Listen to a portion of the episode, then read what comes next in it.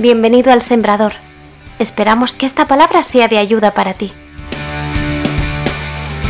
Hay una palabra que Dios ha puesto en mi corazón y que va muy en la línea de lo que Dios viene hablándonos en este tiempo y que tiene que ver con el ámbito de la fe. Y cuando se habla acerca de la fe, normalmente hay personas que entienden la fe como algo que nosotros usamos para momentos muy puntuales en nuestra vida. Hay personas que entienden que la fe solamente tiene que ver con algo que usamos, utilizamos cuando tengo que tomar una decisión, cuando tengo un problema, cuando tengo una prueba, una circunstancia X que esté viviendo. Pero la Biblia me enseña que la fe es un ingrediente imprescindible que debe formar parte de toda nuestra vida. O dicho de otra forma, la fe tiene que acompañar siempre, constantemente, en cada decisión, en cada paso que doy, en cada etapa de la vida, esté mejor, esté peor, tenga más, tenga menos, la fe es algo que me tiene que acompañar siempre. Ayer hablábamos precisamente y hacíamos alusión al, texto de Romanos, donde se habla acerca de la fe de Abraham. Y hay personas que ya han, han, tomado ya por costumbre decir que Abraham es el padre de la fe. Abraham, la Biblia no dice que Abraham es el padre de la fe. Abraham dice que es el padre de aquellos que profesan fe. Es el padre de todos aquellos que creemos, porque en Abraham nosotros también hemos sido bendecidos. La promesa de Abraham nos ha alcanzado a cada uno de nosotros. El padre es nuestro Señor. Dios es el Padre de la fe. Amén. Y Abraham es un ejemplo de fe para nosotros porque a lo largo de toda su vida la fe fue algo que marcó sus decisiones, la fe fue algo que le acompañó durante toda su vida. Y cuando hablamos acerca de que la fe debe de formar parte de nuestra vida, esa fe es aplicada a cada momento de nuestra vida. Se necesita fe para hablar y se necesita fe para saber callar. Se necesita fe para perdonar y se necesita fe para pedir perdón. Se necesita fe para empezar algo y se necesita fe para terminarlo. Y se necesita fe para tomar algo y se necesita fe para soltar algo. Y precisamente es en este último punto en el que me quiero centrar en esta mañana. Y le he puesto un título a este mensaje y el título es Déjalo. Así que dile que tienes a tu lado, déjalo. Pero díselo con un poquito más de entusiasmo, un poquito más de alegría, un poquito más de vida. Dile, déjalo. Vale, ahora Díselo como si estuvieses enfadado, ¿vale? Dile, déjalo. Es un imperativo, déjalo. Yo pienso que a veces es importante utilizar la fe para soltar cosas, porque si la fe siempre nos lleva a avanzar, la fe siempre nos lleva más allá, siempre la fe nos empuja hacia adelante, es importante que a veces nosotros sepamos utilizar la fe para saber soltar cosas. Si hemos dicho que la fe tiene que ver también con tomar cosas, la fe también tiene que ver con aprender a soltar cosas. Y a veces nosotros no podemos avanzar en lo que Dios tiene para nosotros, no podemos crecer y progresar más en la vida cristiana porque no hemos tenido la fe suficiente para poder dejar cosas, para poder soltar cosas. Y he querido ser intencional en poner el título y ponerle y decir déjalo en lugar de suéltalo, porque si pongo el título suéltalo, ya todo el mundo empieza a cantar la canción de Frozen, ¿no? Entonces, por eso he querido dejar directamente déjalo. ¿eh? Y hace falta soltar cosas para poder avanzar. Me gusta mucho usar el ejemplo de un barco. ¿Cuántos han escuchado alguna vez esa expresión soltar amarras? Si un barco quiere adentrarse en el océano, tiene que elevar el ancla, cuando está en el puerto tiene que levantar el ancla y tiene que soltar las amarras, que son las cuerdas que los mantienen fijo en un lugar. Si no suelta amarras, el barco, aunque tenga todo, aunque esté cargado de provisiones, aunque tenga pasajeros, aunque tenga una ruta, tenga un mapa, tenga todos los aparatos, si no suelta amarras el barco no se va a mover. Lo mismo pasa con un globo aerostático. Si el globo tiene que elevarse y tiene que elevarse hacia el cielo, si no se despoja o no se desprende determinado peso, nunca el globo se va a elevar. Tendrá todos los recursos que necesite, tendrá todo lo necesario para poder volar, estará bien preparado, tendrá toda la capacidad, pero si no suelta determinados pesos, no se va a elevar del suelo porque el peso lo mantiene pegado a la tierra. Lo mismo pasa con un coche, te montas en un coche, metes la llave, arrancas, metes primera y si no levantas el freno de mano, vas a notar que el coche quiere hacer el intento de avanzar, pero no puede salir de su lugar donde está estacionado, porque no quitaste el freno de mano. Hay cosas en nuestra vida que somos llamados a saber dejar, y para dejarlas se necesita fe. Pero si no las dejas, por más que quieras, no podrás avanzar. Por eso es importante que si entendemos la fe como algo que es un ingrediente imprescindible para nosotros y que abarca a todas nuestras áreas, a toda nuestra vida, también la fe se necesita para aprender a soltar cosas. Y quiero hablarte en esta mañana de tres cosas que debemos aprender a dejar. Diga conmigo, tres cosas que tengo que dejar. Acompáñame por favor a la primera para ver la primera de ellas, a Filipenses capítulo 3, versículo 13. Filipenses capítulo 3, versículo 13.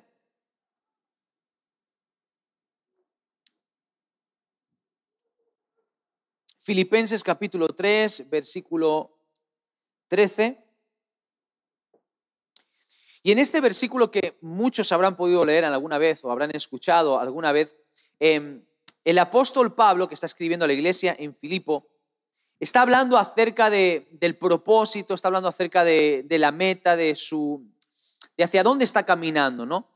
Entendiendo ese propósito como podemos entenderlo nosotros como parte de nuestra vida. Todos tenemos un plan, todos tenemos un destino, un propósito en Dios. Y el apóstol Pablo en este texto dice lo siguiente, hermanos, yo mismo no pretendo haberlo alcanzado ya. Es decir, Pablo no vive como si ya hubiese llegado a la meta, sino que Pablo entiende, Pablo es consciente de que está en un camino, de que está en un trayecto, en ruta hacia el cumplimiento del propósito de Dios para su vida. No pretendo haberlo alcanzado ya, pero una cosa hago, olvidando ciertamente lo que queda atrás y extendiéndome hacia lo que está delante, yo prosigo a la meta, al premio del supremo llamamiento de Dios en Cristo Jesús. Algo importante en este texto que nos está diciendo Pablo. Pablo está diciendo, yo sé que estoy en un proceso avanzando hacia una meta. Dios ha trazado para cada uno de nosotros un plan, una meta, un propósito. Ese propósito solamente Dios lo conoce. A nosotros nos toca caminar hacia ese propósito, confiar en Dios en medio del camino. La única manera de que yo pueda avanzar en ese propósito es entendiendo lo que tengo delante y enfrentando de manera correcta lo que yo dejo atrás.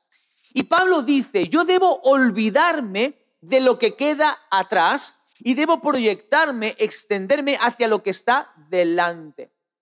Y aquí no solamente estoy hablando de un pasado remoto, estoy hablando de todas aquellas cosas que hemos hecho o que nos han hecho y que forma parte del pasado.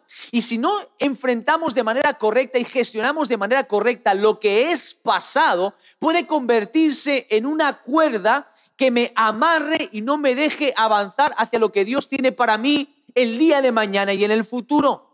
El pasado puede condicionar tu presente, puede hipotecar tu futuro. Hay una serie de circunstancias que hemos podido hacer o en las que hemos podido participar o nos han hecho a nosotros, que pueden convertirse en un peso que nos impide elevarnos, que pueden ser como un freno de mano, que por más que intentamos ir hacia adelante, no logramos avanzar y es porque no las hemos dejado. Estoy hablando, por ejemplo, de una decepción en el pasado, una decepción en el ámbito de los sentimientos. Hay personas que no han levantado cabeza desde que tal persona les dejó. Desde que él me dejó, no he vuelto a ser la misma persona. Desde que ella me abandonó, no he vuelto a ser el mismo. Desde que tal persona me decepcionó, confié y traicionó mi confianza esa amistad que se rompió, pues no ha vuelto a ser la misma persona. Y eso que pasó hace tiempo, que forma parte del pasado, sigue estando muy presente en tu día a día. Y es como una cuerda y cuando quieres volver a confiar, quieres volver a amar, quieres volver a experimentar lo que Dios tiene por delante para ti, no puedes. Porque es una cuerda que te mantiene en el puerto y no te deja adentrarte en alta mar. Puede ser también un conflicto familiar hay conflictos que forman parte del pasado y que siguen enquistados en nuestra vida y nos impiden avanzar, ir más allá. Porque cuando tú tienes un conflicto con alguien, ya sea con cualquier otra persona, lejos, dentro o fuera del ámbito familiar, es una herida que está constantemente abierta. Si no hay una situación de perdón, esa herida va a estar siempre abierta y no te va a dejar avanzar. Yo conozco personas que pueden pasar años y años y años, pero siguen exactamente manteniéndose en la misma postura, en el mismo conflicto familiar o en el mismo conflicto con determinadas personas y no pueden avanzar. Discusiones, pleitos que forman parte del día a día y que no han quedado en el pasado. Déjalo Ya está, te hicieron daño, te ofendieron o tal vez tú te equivocaste, pero eso forma parte del pasado, ya ha pasado. Aprende a disfrutar del día a día, que por algo también se llama presente. Es un regalo de Dios. Dios tiene para ti un futuro glorioso, tiene para ti un futuro maravilloso. Y si no resuelves eso, si no lo sueltas, si no lo dejas, te va a hipotecar constantemente, revivirás constantemente el conflicto. Y hay cosas que pasaron hace años, pero que para algunos sigue tan fresco como si hubiesen pasado solamente minutos. Y eso es porque no lo has dejado. Y se necesita fe para dejarlo. Es que fue injusto. Yo quiero justicia. No importa, confía en Dios, déjalo. Tienes que adentrarte en alta mar, eso forma parte de tu pasado. Malas experiencias en el pasado, malas experiencias laborales, un negocio que no salió bien, cuando te echaron del trabajo, cuando no lograste levantar cabeza desde entonces, malas experiencias en el ámbito de la economía que de pronto no te dejan avanzar. Ya pasó, tal vez fuiste tú el que te equivocaste o tal vez fue alguien que se equivocó contigo. Todos nos equivocamos y todos sufrimos la equivocación de otros. Pero eso forma parte del pasado. Tienes que entender lo que dice Pablo. Yo me extiendo hacia lo que está delante. Yo no puedo caminar por la calle mirando hacia atrás. Porque si camino por la calle mirando hacia atrás, ya te digo yo que te vas a romper los piños te vas a estrellar, te vas a golpear. O bien te golpeas contra una farola, o bien te golpeas contra una pared, o bien te golpeas contra alguien, o bien alguien te golpea a ti, pero sí o sí vas a sufrir. No podemos enfrentar una vida de propósito en Dios mirando constantemente hacia el pasado. Si vas a mirar a tu pasado, que sea para darle gracias a Dios por su fidelidad, que sea para glorificar el nombre de Dios, que sea para extraer lecciones, pero nunca para caer en la condenación de sentirte amarrado al lugar donde estás ahora. El pasado puede ser para ti un martillo o puede ser para ti una catapulta que te impulsa hacia adelante. Todo depende de cómo tú lo gestionas. Si no eres capaz de dejar lo que pasó, te vas a ver amarrado siempre. Y para dejar el pasado se necesita fe. Algunos no pueden dejar el pasado porque están caminando bajo una losa grande, como de cemento que los mantiene condenados, que los mantiene constantemente sintiéndose culpable por errores que cometieron en el pasado. Déjalo. La palabra del Señor dice que cualquier persona que se arrepiente, cuando hay un arrepentimiento genuino delante de Dios, Dios borra y Dios perdona cualquier pecado. No hay pecado que la sangre de Cristo no pueda limpiar. Y cualquiera que te diga lo contrario, no te está hablando del Evangelio ni de la palabra de Dios. La Biblia dice que Dios perdona a todo aquel que se arrepiente. El arrepentimiento es una condición para recibir el perdón de Dios, no el amor de Dios. Dios ama a los que se arrepienten y a los que no se arrepienten, pero el perdón es dado a aquellos que se arrepienten. Y hay personas que no son capaces de soltar. Dios no te está condenando, Dios no te está acusando, Dios te perdonó. Sí, pero no siento que Dios me haya perdonado. Es que tienes que soltar de una vez por todas tu pasado y abrazar el perdón de Dios sobre tu vida. No se trata de sentimientos, se trata de creer lo que Dios dice en su palabra.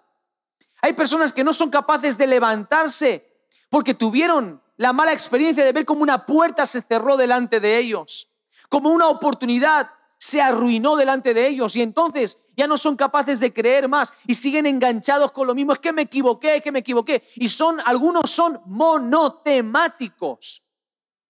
Pasan los años y siempre es lo mismo. Pues yo tuve un negocio hace una vez y anda que no ganaba yo dinero. Pero ahora me dan cuatro duros y encima estoy explotado. Ah, Pero yo cuando entonces, y no pueden pasar páginas, siguen enganchados a eso. Y Dios quiere que vuelvas a soñar que vuelvas a creerle a Él, que vuelvas a tomar decisiones de fe y no puedes, porque estás todavía enganchado a las malas experiencias. Tu barco sigue todavía amarrado al puerto. El globo está ahí, ya la llama está encendida, tienes todo listo, tienes las provisiones, tienes la hoja de ruta, pero sigues cargando el peso y por eso no te puedes levantar.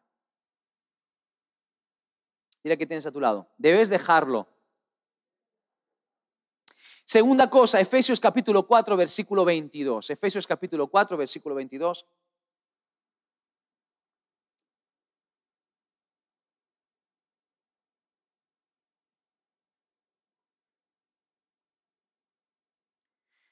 Dice el apóstol Pablo, en cuanto a la pasada manera de vivir, despojaos del viejo hombre que está viciado conforme a los deseos engañosos y renovaos en el espíritu de vuestra mente.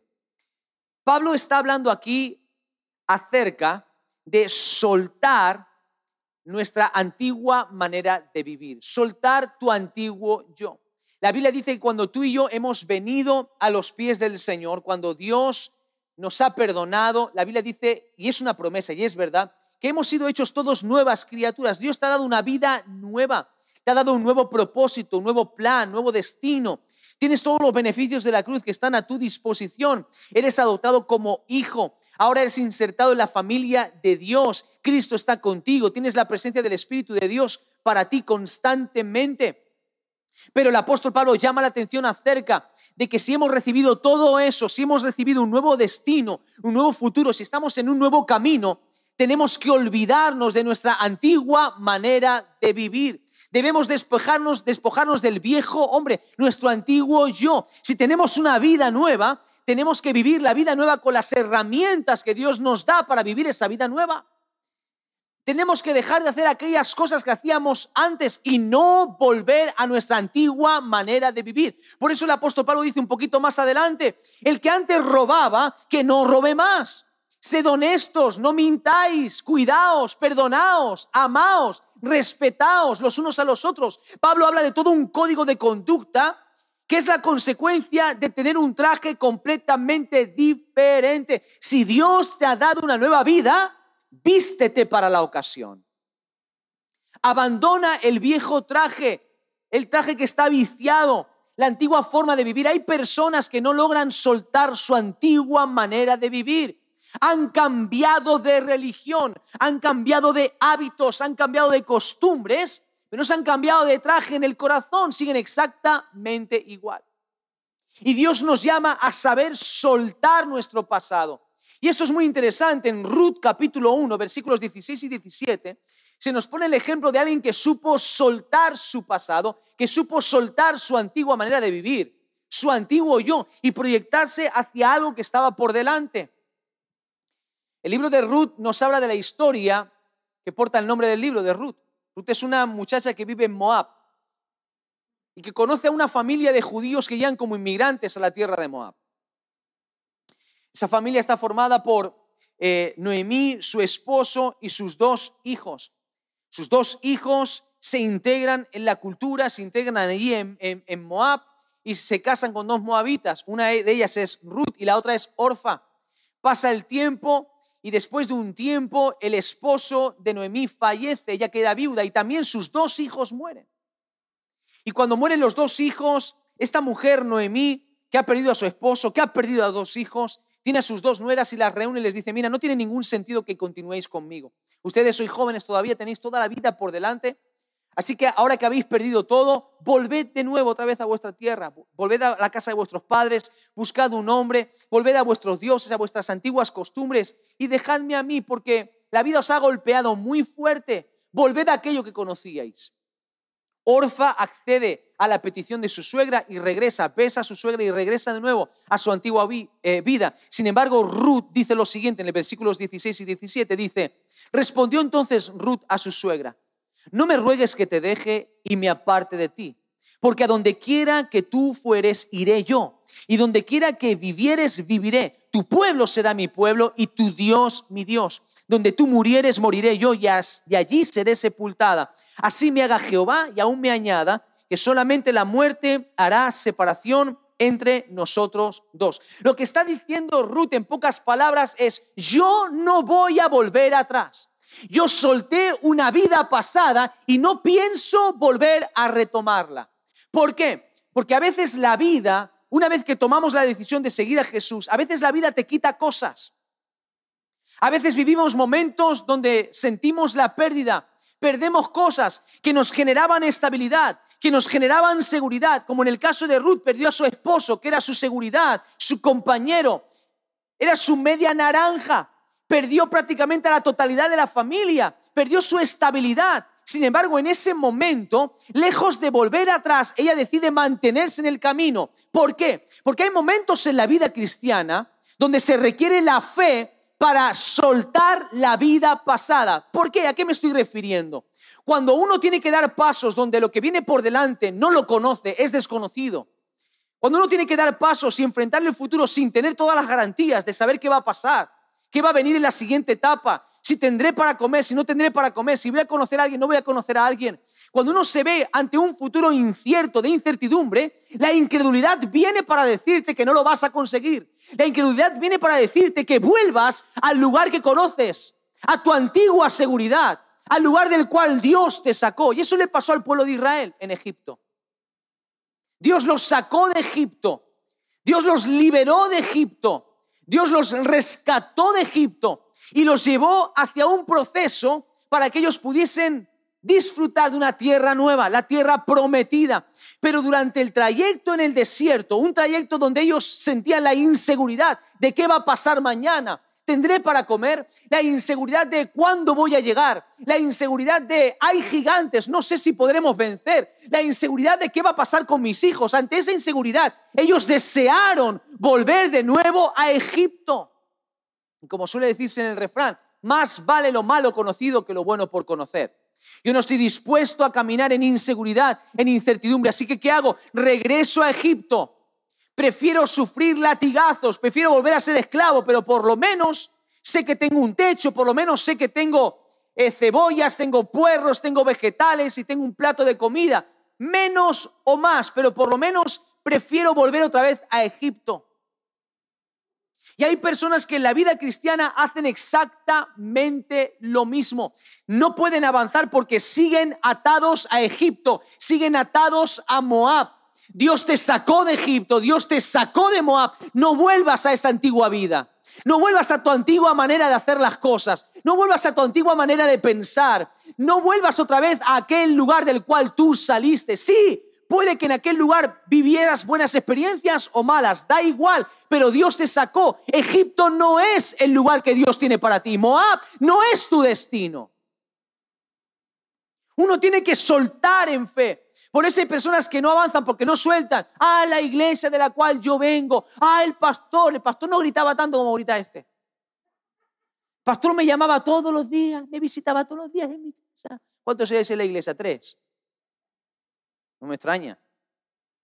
Es que yo en aquella iglesia y hacía esto y hacía lo otro, uh, allí sí, no, es que me gustaba tal cosa. Y añoran y añoran. Está bien que añores, está bien que respetes, está bien que admires, está bien que des gracias por el pasado, pero recuerda, Dios te sacó a un nuevo lugar, a un nuevo camino. Empieza a mirar hacia adelante y suelta, déjalo, déjalo. Porque si no eres capaz de dejarlo, vas a estar siempre con tus ojos mirando hacia atrás y nunca mirando hacia adelante. El pueblo de Israel tuvo ese problema. ¿Qué pasaba con Israel en Egipto? ¿Qué hacía Israel en Egipto todo el tiempo? ¿Y qué hacían ellos? ¿Qué? ¿Cómo? ¿Qué hacían? ¿Se? Quejaban todo el tiempo. ¿Qué hace Israel en el desierto? ¿Salieron de Egipto? Por supuesto. ¿Salió Egipto de su corazón? No.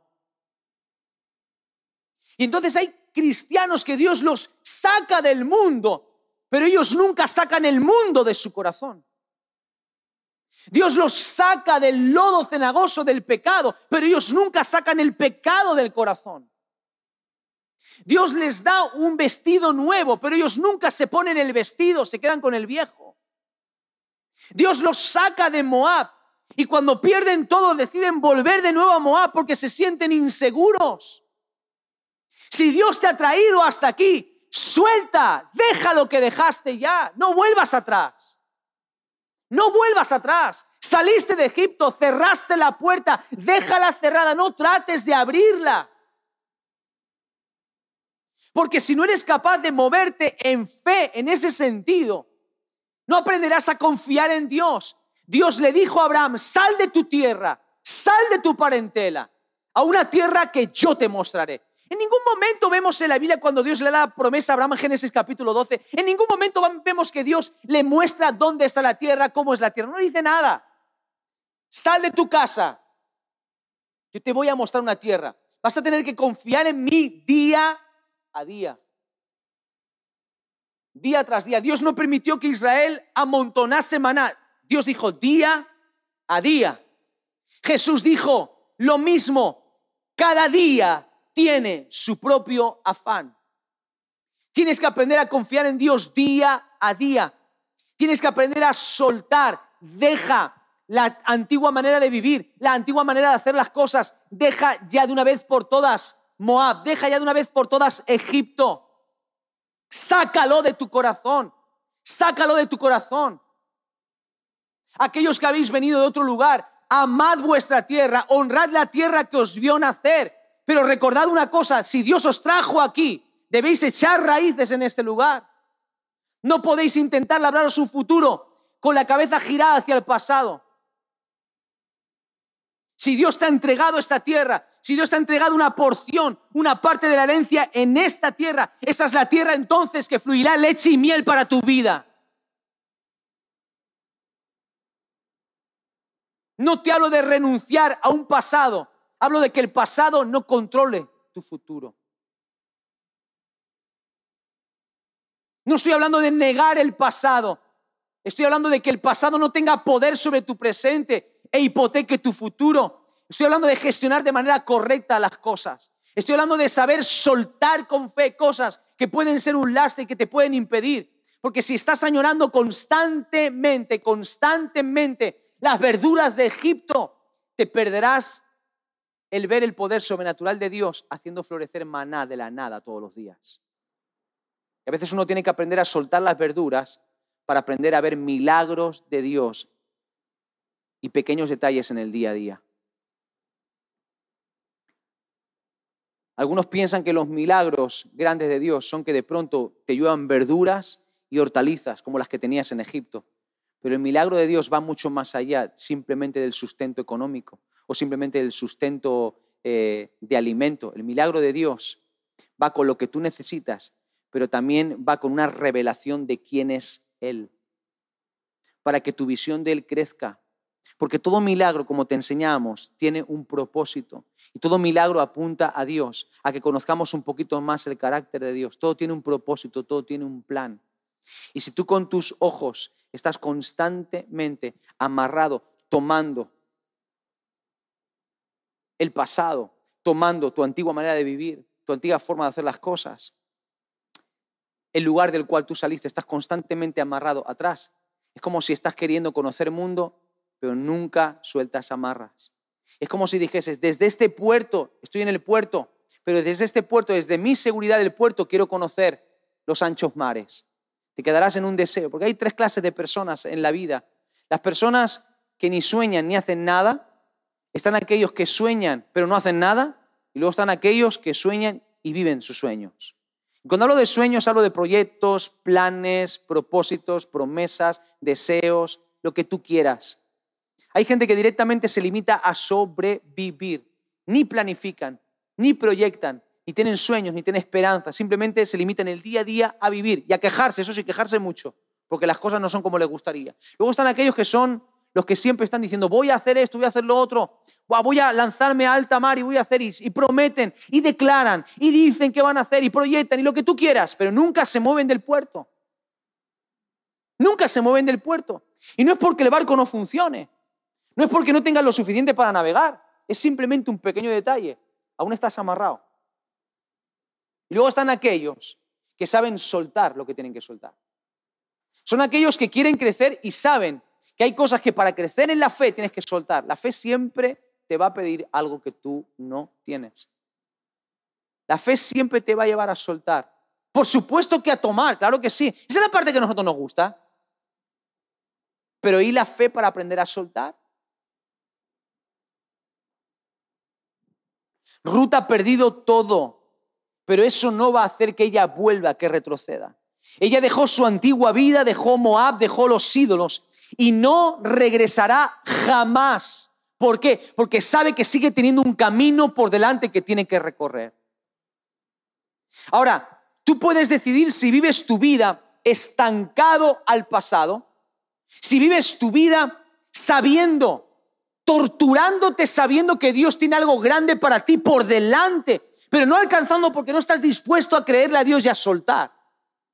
O puedes creerle a Dios, usar la fe y de una vez por todas soltar y confiar en Dios y avanzar hacia lo que Dios tiene para ti. Hay personas que no sueltan ciertas cosas del pasado porque sienten que están traicionando a su memoria traicionando a alguna persona, traicionando a un lugar. Es que, pastor, me estás pidiendo que renuncie. No, no, yo no te estoy pidiendo que renuncies. Lo que te estoy pidiendo es que te enfoques, que es diferente. Yo no puedo renunciar a mi pasado. Yo renuncié a cosas que hice en mi pasado, pero mis errores a mí me han enseñado. Mis errores a mí me han acercado a Dios. Y yo miro a mi pasado sin condenación. Miro a mi pasado con gratitud. Y miro a mi pasado como el que lee un libro de historia y saca lecciones importantes. Porque la historia no sirve de nada solamente para contemplarla. La historia no sirve de nada si no extraemos lecciones que nos ayuden a ser mejores día tras día. Con nosotros pasa exactamente lo mismo. Si tú no sacas lecciones importantes y aprendes de tus errores del pasado, estarás condenado tarde o temprano a volver a cometer los mismos errores en otras circunstancias, con otras personas, pero volverás otra vez a repetir lo mismo. ¿Por qué? Porque no cortaste la cuerda Tercera cosa, Éxodo capítulo 2, versículos 1 y 2. Dile que tienes a tu lado, debes dejarlo. Déjalo.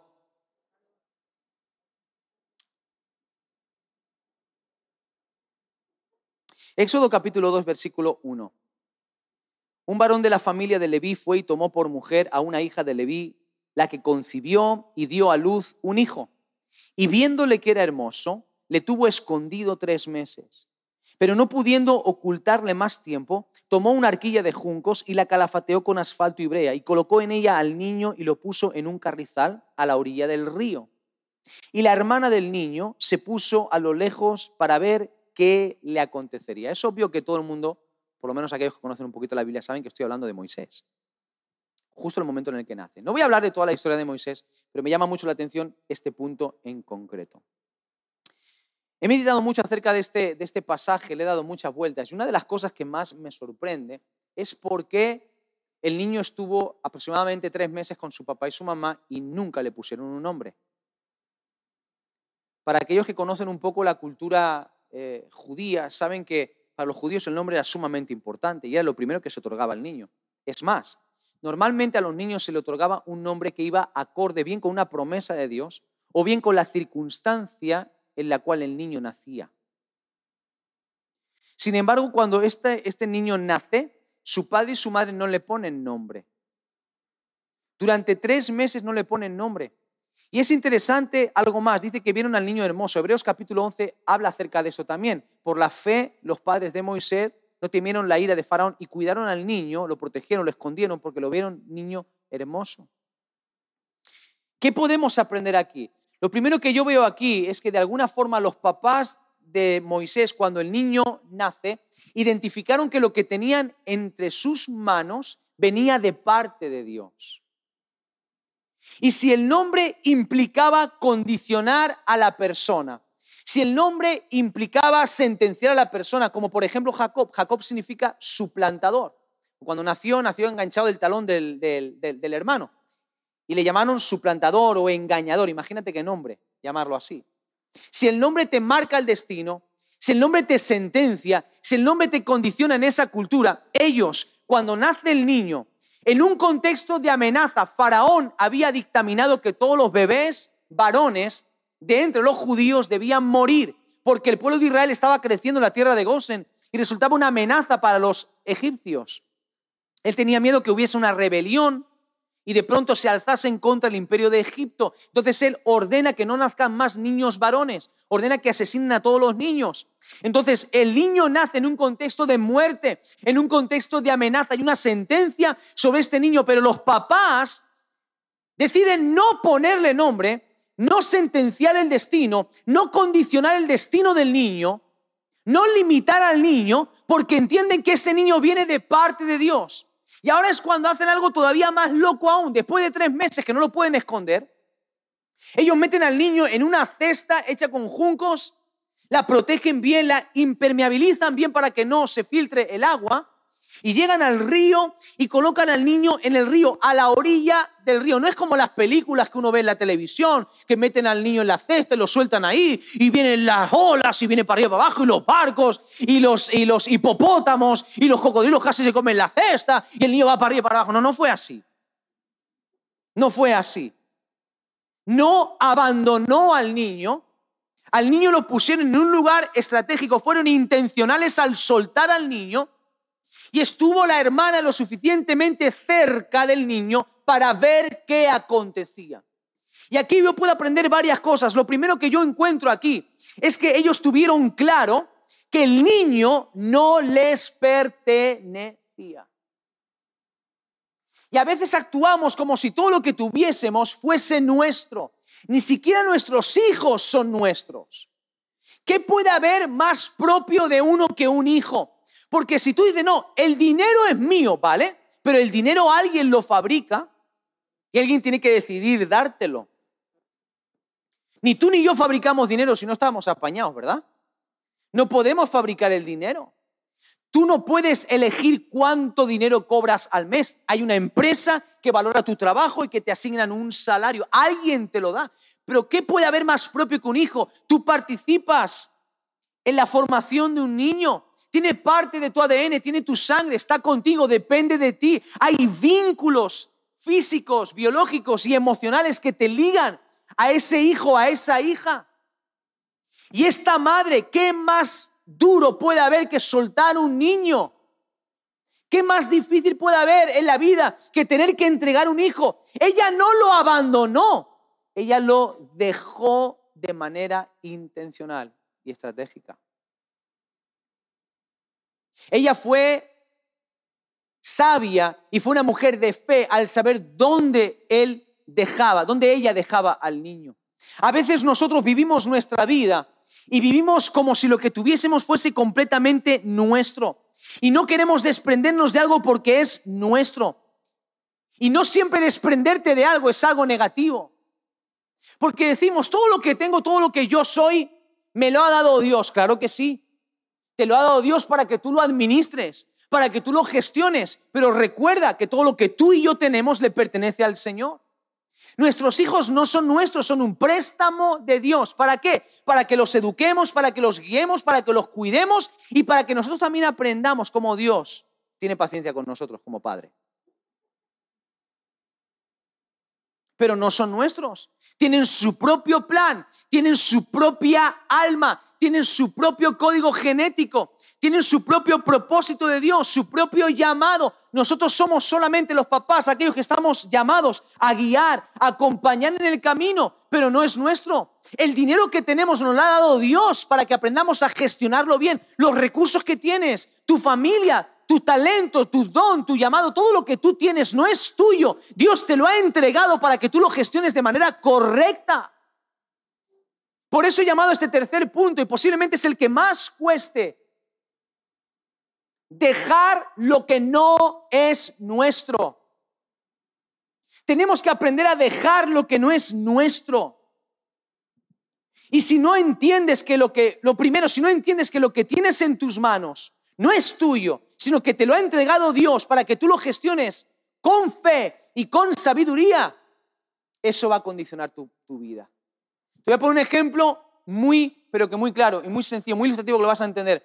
¿Quién, quién no tiene coche y está orando por un coche?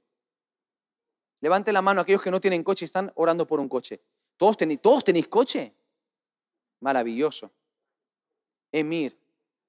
Bueno, Emir, bueno, que sepas, hoy es tu día. Porque quiero decirte que ya tienes coche. Y no cualquier coche.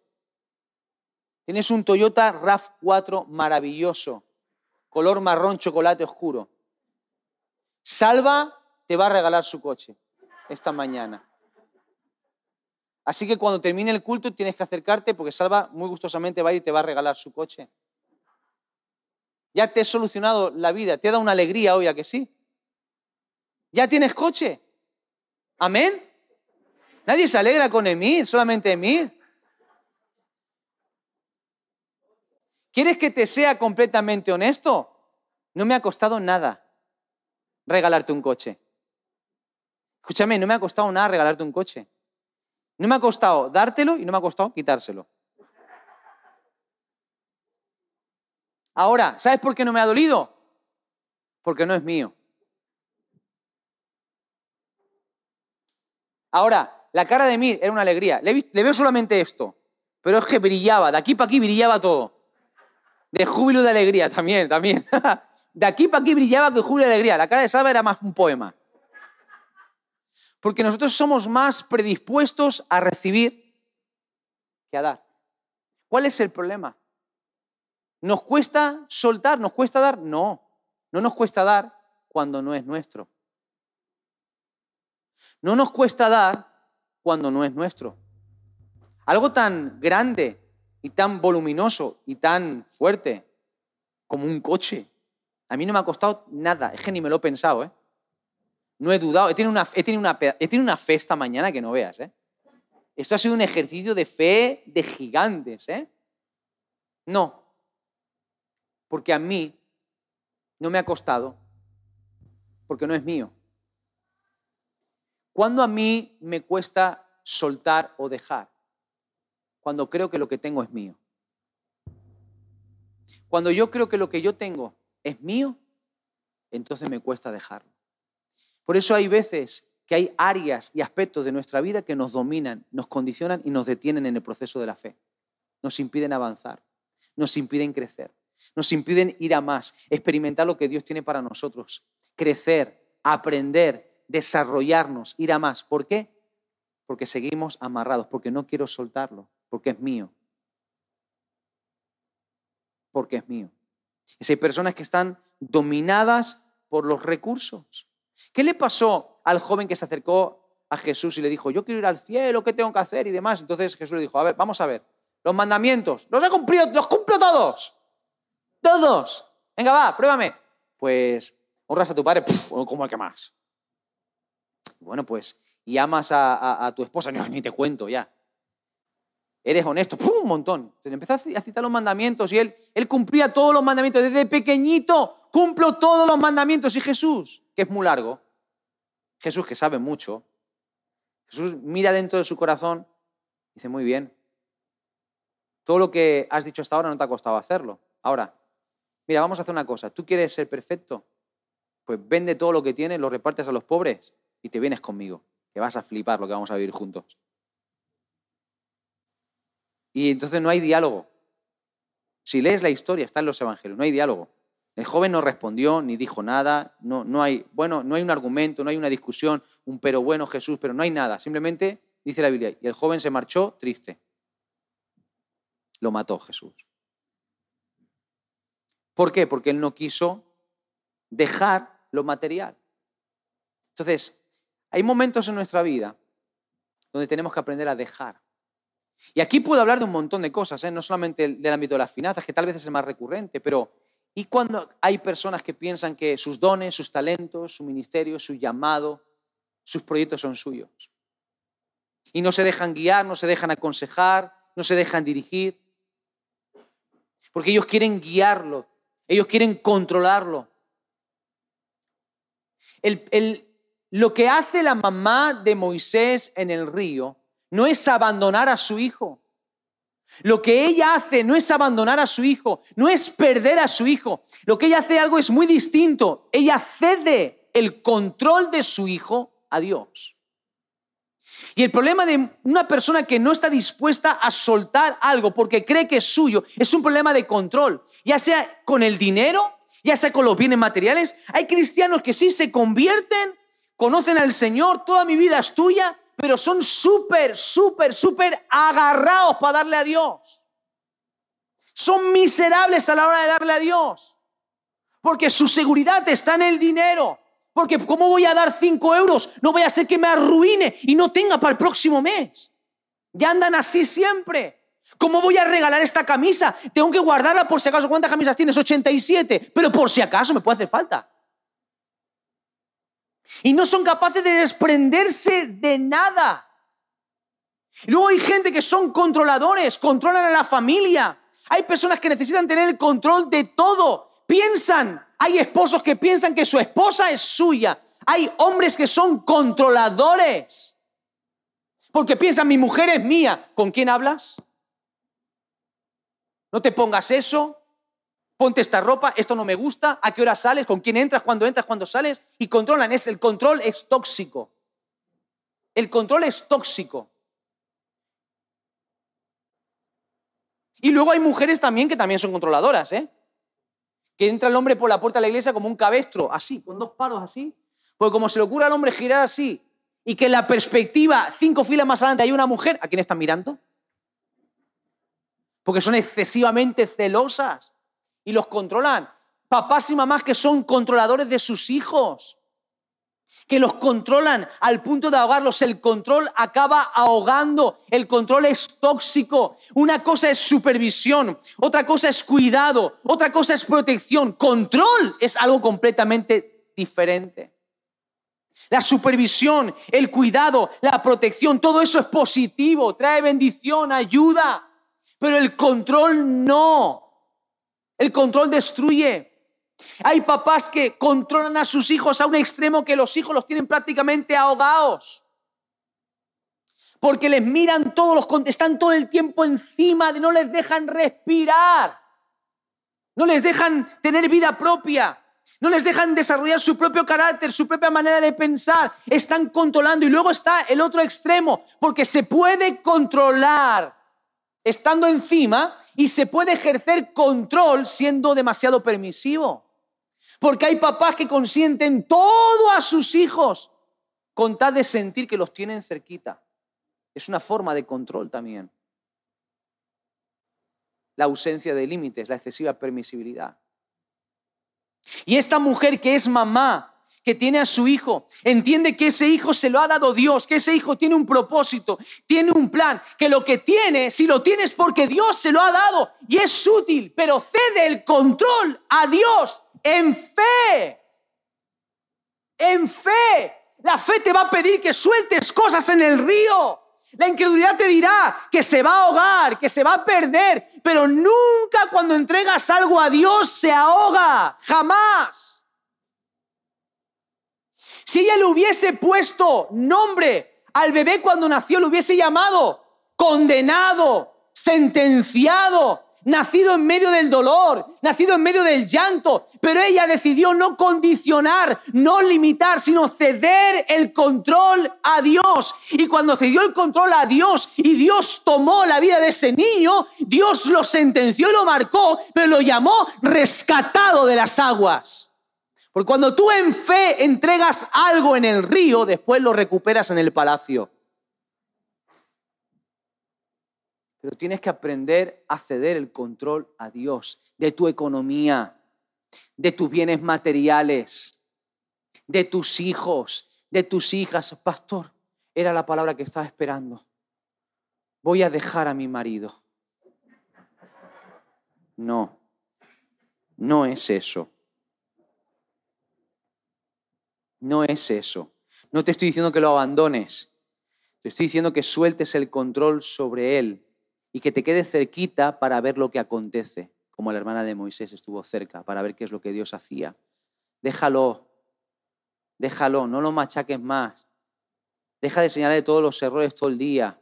Porque deja que el Espíritu Santo trabaje, déjalo en paz, deja que el Espíritu Santo trabaje. Déjalo. Es que mi hijo es un desastre, los calcetines y esto. Déjalo en paz un poquito, déjale respirar. Que de que se levanta hasta que se acuesta está bi, bi, bi, bi, bi, bi, bi, bi, bi, bi, encima. Eres como la gotera de la tortura china, la gotita de agua, pim, pim, pim, pim, pim. Unos amigos dicen martillito. Déjalo. Hombre, deja en paz a tu mujer un poquito, déjala. Déjala, no trate de controlar todo. Yo quiero saber cuánto dinero se ha gastado. Tranquilo, jolines. No trates de controlar todo. Quiero ver con quién habla, con quién qué. Déjalo, por favor. Deja, suelta el control. No pretendas tener todo amarrado. Confía en Dios. No abandones, cede el control a Dios. Déjalo, déjale a Dios pilotar el barco de tu vida. Deja el control.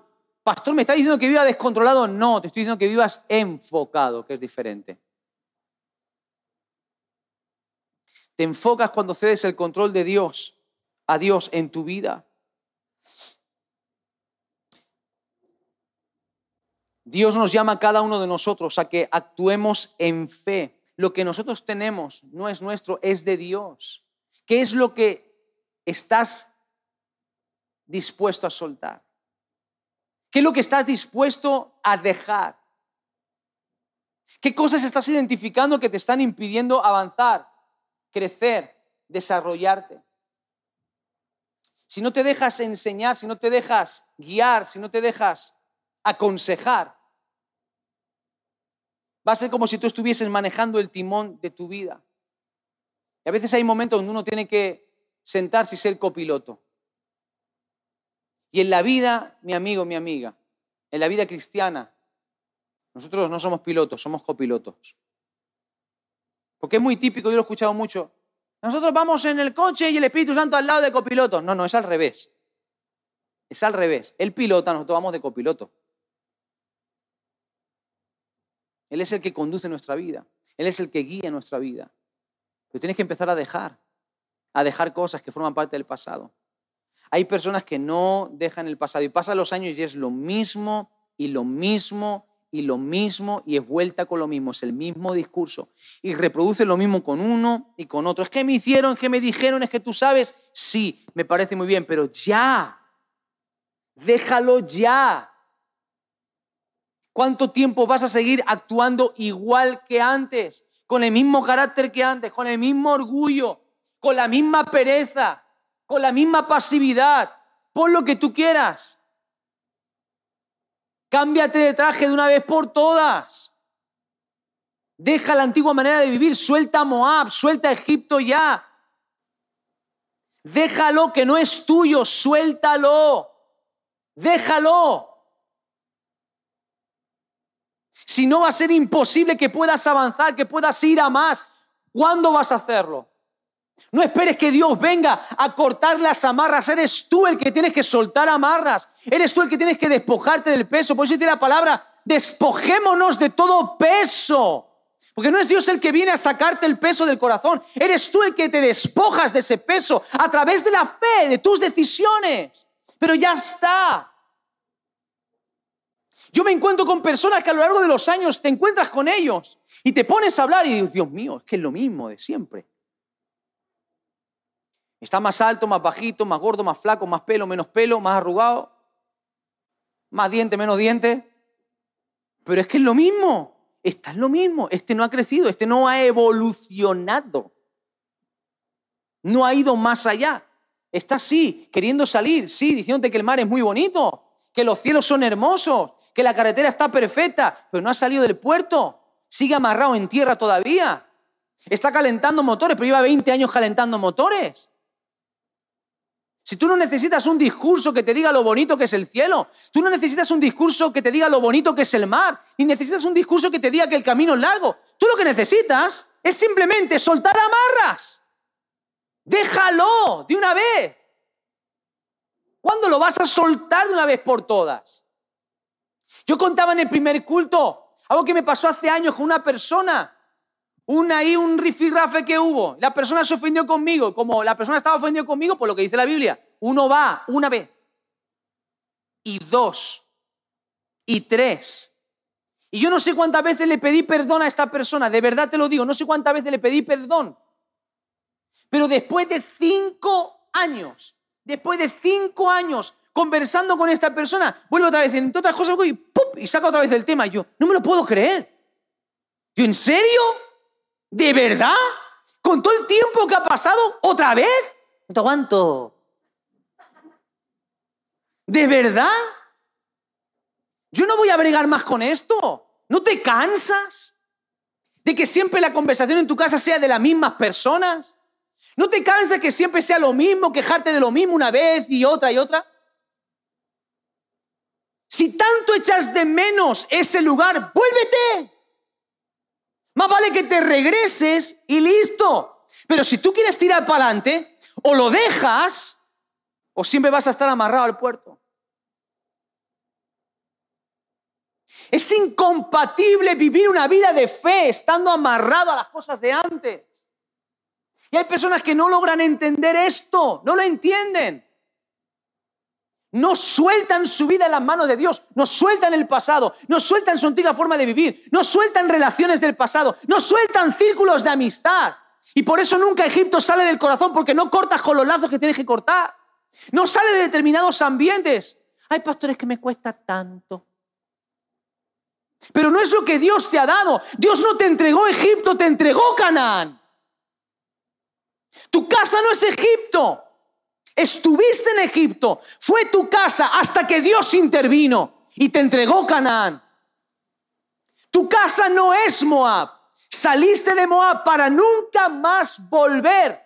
Aunque hayas perdido todo en medio del camino, aunque te hayas quedado sin nada, retroceder no es una opción. Moab no es una opción, porque si retrocedes te quedarás sin el privilegio, como Ruth, de formar parte de la genealogía de nuestro Señor Jesucristo. La bisabuela del rey David era Ruth. Si tú vuelves y no dejas determinadas cosas, si ya no hubiese tomado esa decisión, nunca hubiese experimentado la gracia, el poder y los milagros de Dios en su vida. Si añoras tú constantemente los puerros y las verduras de Egipto, nunca experimentarás el gozo de ver el maná en tu vida. O cómo me gustaría ver milagros en mis finanzas. Sí, ¿cuánta fe aplicas tú a tus finanzas? ¿Cuánto me gustaría ver cómo Dios me respalda? Sí, ¿qué pasos das para que Dios te respalde? Porque es muy fácil mencionar milagros. Te podría mencionar un montón de milagros que pasaron esta semana. Estamos recibiendo durante toda esta semana mensajes y llamadas de hermanos y hermanas que han sembrado para casa nueva por encima de sus posibilidades, pero muy por encima. Y gente que de pronto, pastor, no me lo puedo creer, yo sembré y lo sembré en fe, pero de pronto me han llamado un trabajo y ahora tengo lo que había prometido y más. Otras personas, pues yo sembré un dinero y de pronto yo había dado por perdido un dinero hace años y de pronto ese dinero de pronto vuelve de manera milagrosa. ¿Casualidades? No. Es el poder de Dios. Cuando tú y yo actuamos en fe y soltamos, Dios se glorifica. Tus talentos, tus llamados, tu don. Yo conozco gente que no hace más que intentar abrirse puertas patadas. Intentan controlar su vida. Es que yo tengo, es que yo sé, es que yo conozco. Gente que te reivindica el conocimiento que tiene de la Biblia. No recuerdo hace algunos años atrás, uno así, que estaba empeñado en entrar en el grupo de alabanza. yo sé cantar, yo sé cantar, yo sé cantar, yo soy pastor. Y, y cuando le dije, pero hermano, es que mm, pero esto tiene un tiempo, tiene un proceso y demás. Aparte, bueno, o sea, tiene que haber cierto afinar, unos mínimos. Usted sabe que hay, hay, o sea, hay ministerios en la iglesia que requieren ciertos talentos especiales, ¿vale? O sea, no porque tú sientas hacer algo, significa que tengas por qué estar ahí. Si no tienes ciertos talentos y ciertas capacidades, ¿me entienden, no? Yo, yo, yo quiero servir con los niños, pero los niños no se te acercan, te huyen, pareces el Yeti. ¿No te has dado cuenta que no, como que no hay, hay, hay que considerar que tal vez los, los niños no sea, no sea lo, tuyo? Este hermano estaba pesado como él solo. Yo quiero estar ahí, quiero estar ahí. Una vez le hablé y digo, mira hermano, pero es que yo creo que tal vez en ese momento. Y se manifestó el hombre, que parecía una mosquita muerta, se puso enfadado el hombre y me dijo, ustedes no saben nada porque yo en, mi iglesia era esto y era líder de no sé cuánto y líder de no sé qué y era, em, apóstol espiritual proféticamente revelado y arcángel de no sé cuánto y sea, era, era Dios y yo. Los dos juntitos. Me sentaba más cerca del trono de Dios que los propios querubines. Poco le faltó al tipo. Digo, bueno, tú quieres cantar, vas a cantar. Entonces un día subió a cantar a la plataforma, un domingo, se puso a cantar. Y ese día el Espíritu Santo se marchó antes de la iglesia. Horrible. Pero porque él, yo quiero, yo quiero estar ahí, yo quiero, y, y, se promocionan, intentan forzar las puertas. Yo quiero servir en esto, en esto no, en esto sí. Déjate guiar, suelta. Si tú tienes un llamado, confía en Dios. Ponlo en las manos de Dios. Dios será el que te abra puertas, el que te guíe. Uno de los mejores consejos que me dio mi pastor fue, Héctor, déjate guiar, déjate acompañar. Y le hice caso y no me ha ido mal. Pero uno tiene que dejarse guiar. Tu llamado no es tuyo, es del Señor. Dios ha puesto algo suyo en ti, tus talentos, tus dones, tus habilidades. Confía en Dios. ¿Qué es lo que Dios te está pidiendo en esta mañana que dejes? ¿Qué es lo que Dios te está pidiendo que sueltes en esta mañana? Se necesita fe para aprender a soltar. Se necesita fe para aprender a dejar. Cuando tú confías y sueltas y dejas, estás permitiendo que Dios llene esa mano que tú estás dejando vacía. Cuando tú sueltas y sueltas amarras, estás permitiendo entonces que el viento del Espíritu Santo te impulse mar adentro. Pero si tú no sueltas, te vas a quedar en el puerto. Como mucho, te balancearás un poquito de vez en cuando. Sentirás el movimiento, el balanceo, pero no vas a profundizar. Verás cómo otros avanzan, cómo otros van mar adentro y tú permaneces en el puerto. Si no quitas el peso, seguirás pegadito a tierra, mirando hacia las nubes y soñando con volar y con hacer muchas cosas, muchas, muchas. Y no digo que lo que sueñes no venga de parte de Dios, probablemente sí, porque yo entiendo que Dios es el que pone sueños y los sueños de Dios son grandes. Pero, ¿se quedará todo en eso? ¿En un sueño? ¿En un deseo? Mientras tú no sueltes peso y dejes cosas para que siendo más ligero puedas ascender y entonces desde las alturas contemplar la realidad de otra manera. Lo que sí que tenemos que entender todos en esta mañana es que si nuestra vida no está marcada por la fe suficiente como para aprender a dejar cosas, siempre seguiremos estancados. Es como si estuviésemos nosotros amarrados a un puerto y a la vez estuviésemos amarrando las manos de Dios para que no obrase en nosotros. Por eso dije, se necesita fe para hablar a veces. Se necesita fe a veces para saber callar y confiar en que Dios opera. Cuando hablamos de callar, cuando hablamos de perdonar, cuando hablamos de saber terminar, cuando hablamos de dejar, lo que estamos haciendo es ceder el control a Dios. Porque lo más fácil para todos nosotros, mis hermanos, es hablar. Lo más fácil es emprender. Lo más fácil es que nos pidan perdón. Lo más fácil es tomar, reclamar, coger. Eso es lo más fácil. Lo otro, lo opuesto, ya implica un nivel mayor de fe. Implica confianza en Dios. Y eso es fe agresiva, ¿eh? Eso es fe agresiva. Y una vida de milagros, como es la vida de la fe, que es una vida de milagros, se basa en aprender a confiar en Dios. Por eso, yo estoy hablando de cosas muy prácticas en esta mañana, que forman parte del día a día. Probablemente es mucho más emocionante hacer un llamado para cuantos quieren ver muertos resucitarse y cosas por el estilo.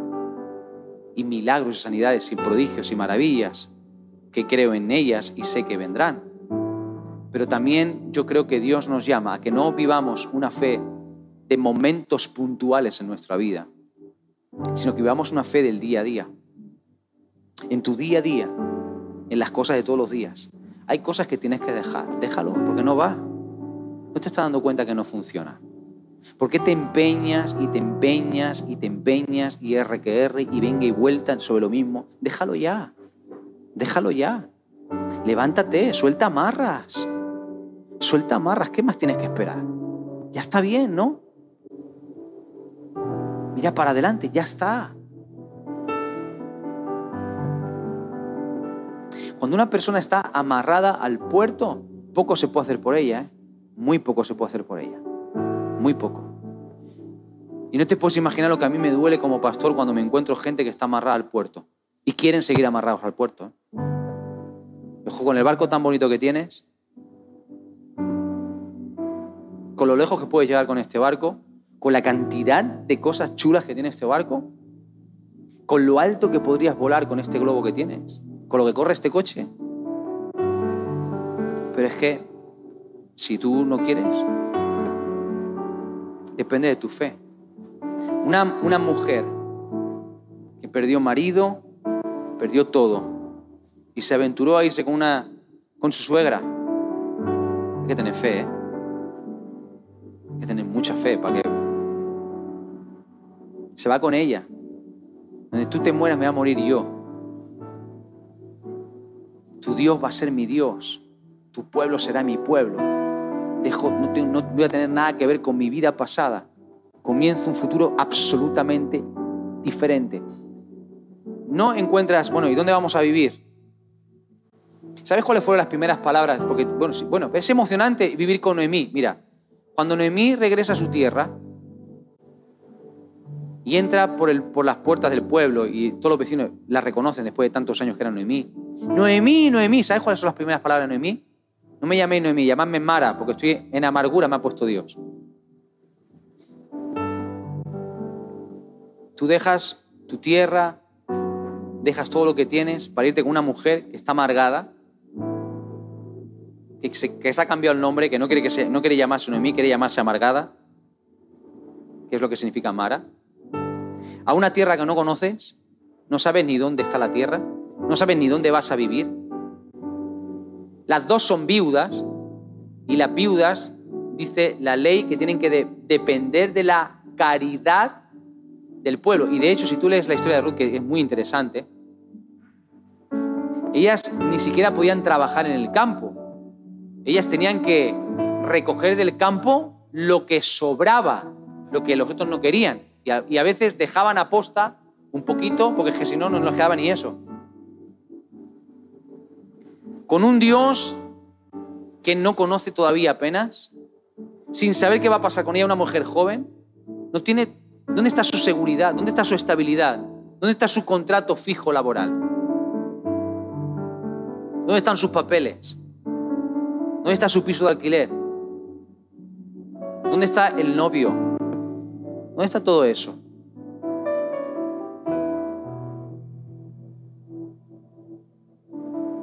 Una mujer que da a luz un hijo y lo ve hermoso, identifica que hay algo de Dios ahí y no le pone nombre por tres meses. No, no, no, no lo voy a... Yo sé que Dios va a hacer algo con él. No es mío. Lo amo, es hermoso, pero no es mío. Y todo su afán es qué es lo que Dios quiere con él. ¿Qué es lo que Dios quiere con él? Y un acto de fe loco, de manera intencional, deposita al niño en el río y lo entrega en las manos de Dios. La palabra del Señor dice, echa sobre Jehová tu carga y Él te sustentará. Cuando dejamos algo, no lo abandonamos, lo dejamos de manera intencional en las manos de Dios. Esto no es un abandono a su suerte. Yo dejo esta mañana lo que me mantiene atado, pero lo pongo en las manos de Dios. Porque si es una situación que me hizo daño, tengo que ponerla en las manos de Dios para que Él me dé sanidad. Si es una decepción, o es una persona, o es un entorno. Tengo que ponerlo en las manos de Dios para que todo lo que yo no puedo cortar, Dios lo corte. Si es algo que tengo en mi vida, recursos, familia, esposo, esposa, hijos, tengo que depositarlos en las manos de Dios, porque Él sabe mejor lo que conviene. Déjalo. Déjalo. Déjalo. Se necesita fe para dejar. Déjalo. Ya es el momento. Ya es el tiempo. Ha pasado demasiado tiempo. Déjalo. Ya pasó, es pasado. Es pasado. Ahora Dios te ha dado un presente y Dios está incluyéndote, te está impulsando hacia un futuro maravilloso, un futuro hermoso, glorioso para ti. Póngase de pie, por favor. Vamos a orar.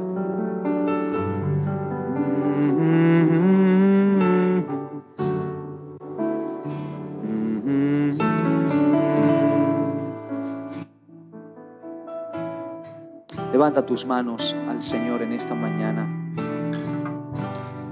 Señor, queremos vivir una vida marcada por la fe como un ingrediente imprescindible para cada uno de nosotros, Señor.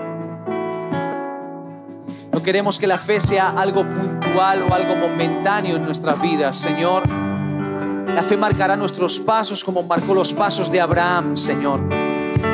En esta mañana decidimos dejar lo pasado y no volver a traerlo al presente. Señor, en esta mañana decidimos dejar nuestra antigua manera de vivir, nuestra antigua forma de gestionar nuestra vida. Dejamos Egipto, dejamos Moab y todo lo que ello representa. Decidimos dejar esos círculos de los cuales tú nos sacaste, Señor. Decidimos sacar el mundo, sacar el pecado, sacar lugares, sacar personas de nuestro corazón en esta mañana, Señor.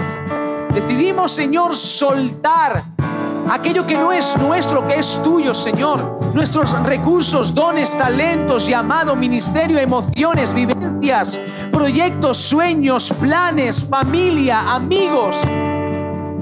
Decidimos soltarlos en el río por fe para recogerlos en el palacio de la fidelidad tuya, Señor. Porque sabemos, Señor, que el camino que tenemos por delante es un camino para ver milagros, Señor. Es un camino para ver tu gloria y para ver tu fidelidad en el nombre, en el nombre de Jesús. En fe soltamos en esta mañana. En fe lo dejamos en esta mañana, guiados por el poder de tu Espíritu Santo.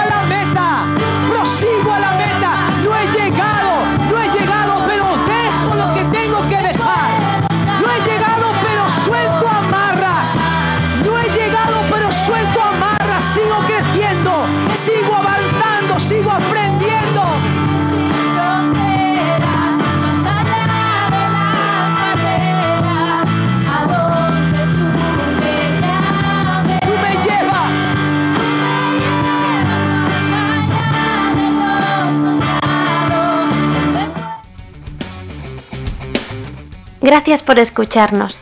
Síguenos en nuestras redes sociales, Facebook, Instagram y Twitter. O sigue en directo nuestros servicios a través de nuestra web iglesialsembrador.es o nuestro canal de YouTube. También puedes visitarnos en nuestro auditorio en calle Quejío 5 en Sevilla.